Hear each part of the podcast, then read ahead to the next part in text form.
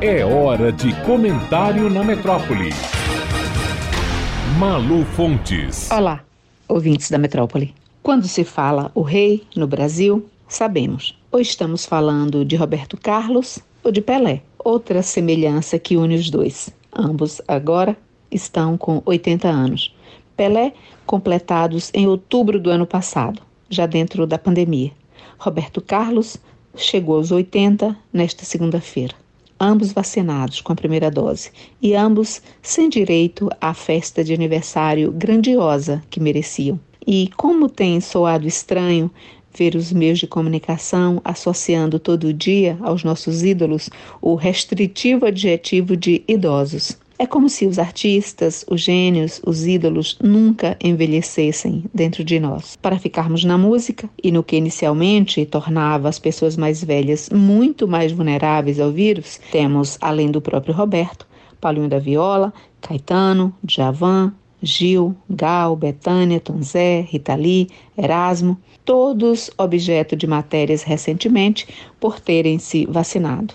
Tudo ao nosso redor está muito triste tudo demorando a ser tão ruim como na música de Caetano. E dentro dessa tristeza grande estão, como nas bonequinhas russas, as matrioscas, outras tristezas, umas dentro das outras, numa roda que parece levar tudo sempre para o mesmo lugar. É muito triste que aquele a quem podemos chamar de o maior cantor popular do país não possa ter tido uma festa pessoal com seus amigos ou uma grande festa midiática, tipo um daqueles merecidos especiais de televisão misturando gerações de artistas de diferentes gêneros que o gravaram e com direito à plateia. Goste-se ou não de Roberto Carlos, ele será historicamente um ícone da música brasileira de todos os tempos. Atravessou um século e suas turbulências com uma produção comparável às grandes estrelas do pop do mundo. Um gigante da indústria fonográfica, com um universo de milhões de fãs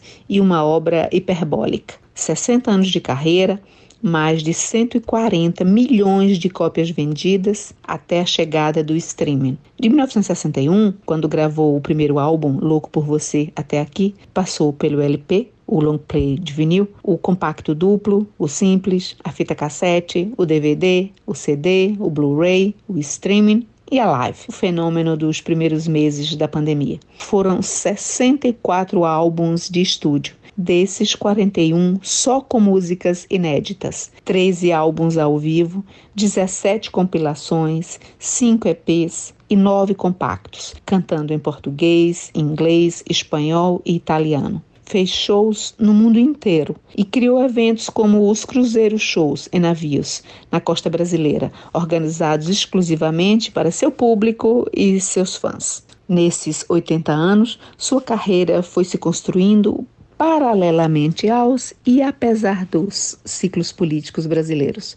Os anos pré-ditadura, a rebeldia e a estética dos anos 60, a ditadura, as diretas já, os carapintadas, a nova república, o plano real, os anos FHC, os anos Lula e o resto é essa confusão onde viemos parar agora. Controverso, ora tido como de direita, ora como alienado conformista ou isentão de conveniência, o rei é, no mínimo, um ídolo cheio de manias. Seu perfeccionismo com os músicos, a obsessão por roupas azuis e brancas, o mesmo corte de cabelo, o medalhão no pescoço, a religiosidade profunda, o hábito de conversar com libélulas e com plantas, o pavor da cor marrom e o toque, o transtorno obsessivo compulsivo, traduzido, no seu caso, em mania de limpeza, e que, segundo ele mesmo, tem sido razão de um sofrimento maior na pandemia. Com o isolamento, houve alteração do tratamento.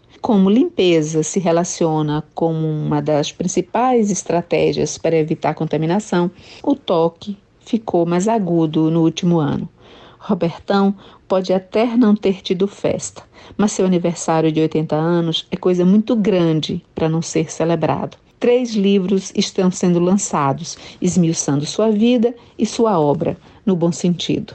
Durante esta semana, vamos ouvir muito falar em Roberto Carlos. Vamos ouvir muito suas canções. Vamos vê-lo muito nas redes sociais, nos jornais, na TV, na web. Roberto faz 80 e a sua voz, elogiada por não ter nenhuma marca do tempo, é como se fosse um dos símbolos nacionais do Brasil. Obrigada, Roberto Carlos, por ser trilha sonora da memória afetiva desse país. Feliz aniversário.